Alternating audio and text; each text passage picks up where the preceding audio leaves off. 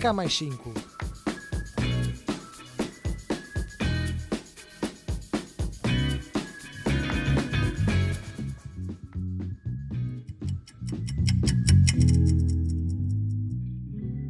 Olá, seja bem-vindo a mais um episódio do Dá Mais 5. Espero que a tua quinta-feira esteja a correr bem e que estejas tão entusiasmado quanto eu para o fim de semana, apesar de no fim de semana também fazer trabalhos da faculdade, mas não faz mal, pelo menos descanso. O episódio de hoje é muito leve e uma coisa muito gira. Estou aqui a fazer super suspense, como se não estivesse mais que escrito no título.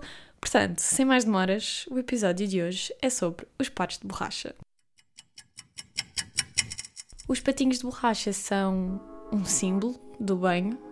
Ao pensarmos neste objeto, é muito improvável que não se pense num banho ou de um filme em que a personagem tem um patinho de borracha quando está a tomar banho. Mas como é que este objeto, que é tão comum hoje em dia, passou a ser associado a esta altura do dia em específico e à altura do banho. O que acabou por fazer com que os patos de borracha ficassem tão conhecidos é uma série que muitos devem conhecer, a Rua Sésamo. Nos desenhos animados, e já estou aqui a dar um bocadinho de spoiler, mas eu depois, mais à frente, vou explicar melhor, foi feita uma música que associava os patos de borracha aos banhos.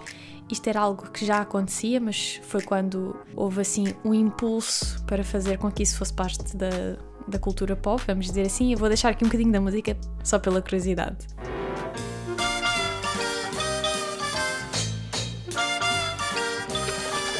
Oh, rubber ducky, you're the one. You make bath time lots of fun. Rubber ducky, I'm awfully fond of you.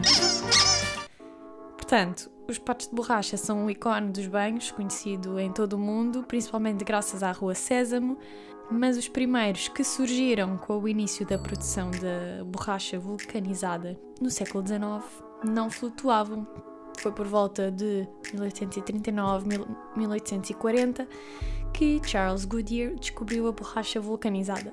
Na altura, o próprio inventor nem lucrou muito com esta invenção e quando morreu ele estava com uma dívida gigante, mas uh, este processo mudou muito e passados uns anos começaram a surgir muitos produtos com borracha vulcanizada, como bolas, rodas de bicicleta e brinquedos. Não se sabe exatamente quando é que foi feito o primeiro pato de borracha, mas há de ter sido entre os 1860s e os 1880s. Na altura, estes brinquedos não eram nada maleáveis, não é de todo o material que é usado hoje em dia.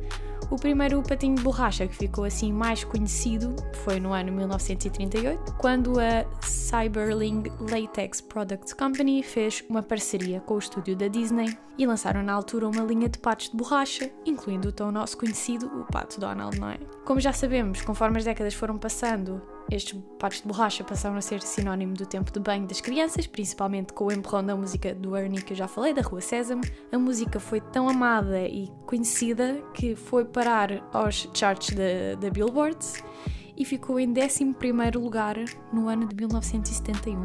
Toda a gente estava a ouvir esta música e a partir daqui foi associada a vários momentos da cultura pop, já se vê em todos os filmes e em todas as séries quando uma criança está a tomar banho, está com um pato de borracha. Mas não é só nas séries e nos filmes, e agora trago aqui uma história muito peculiar, porque no ano 1992 um grupo de 29 mil patos amarelos e não só, também tinha tartarugas azuis e sapos verdes e outros animais de borracha, mas vamos focar nos 29 mil patos amarelos foram libertados do navio de carga que os levava para os Estados Unidos. Estes patinhos então ficaram à deriva nas águas oceânicas. Sabe-se que já passado mais de 20 anos, não é? Depois deste naufrágio, que supostamente podem aparecer ou vão aparecer na costa inglesa e que é possível que também apareçam na costa portuguesa.